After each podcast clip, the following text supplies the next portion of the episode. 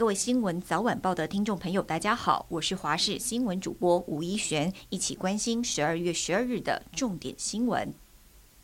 台湾在星期六一口气出现了三例南非变异株 Omicron，分别来自史瓦蒂尼、英国和美国，分别在十二月七号、八号这两天入境。台北市副市长黄珊珊证实，其中一位是返台的医疗人员，在八号入境台湾，九号被检出阳性。指挥官陈时中也说，好在有成功在边境拦截，没有进入社区。不过也不一定每一次都拦得到，呼吁疫苗一定要打好打满。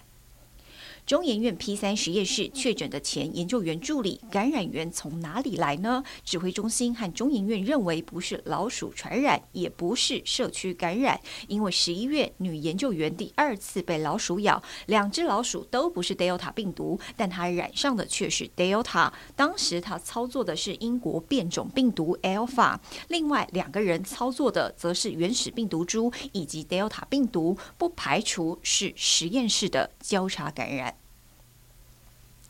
体坛好消息：二零二一年举重世锦赛日前在乌兹别克展开一连十一天的赛事，台湾队派出举重女神郭婞淳出赛，挑战女子五十九公斤级三连霸。她在抓举赛事中轻松举起了九十七公斤，成为参赛十名选手中开把重量最重的选手。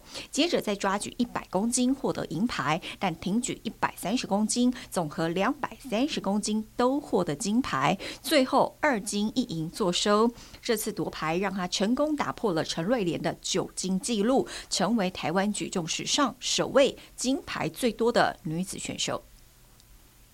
关心天气，今天东北季风增强，北部和东北部天气转凉，有局部短暂雨。东北部地区以及大台北山区有局部较大雨势发生的几率，提醒您今天出门要带伞。另外，温度方面呢，早晚温差还是比较大的，北部十七到二十二度，中部十六到二十五度，南部来到十七到二十七度，东部十八到二十五度。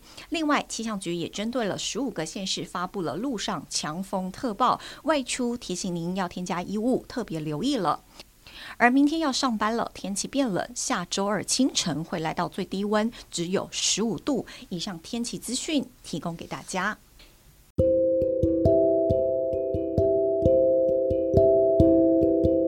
以上就是这一节新闻内容，非常感谢您的收听，我们下次再会。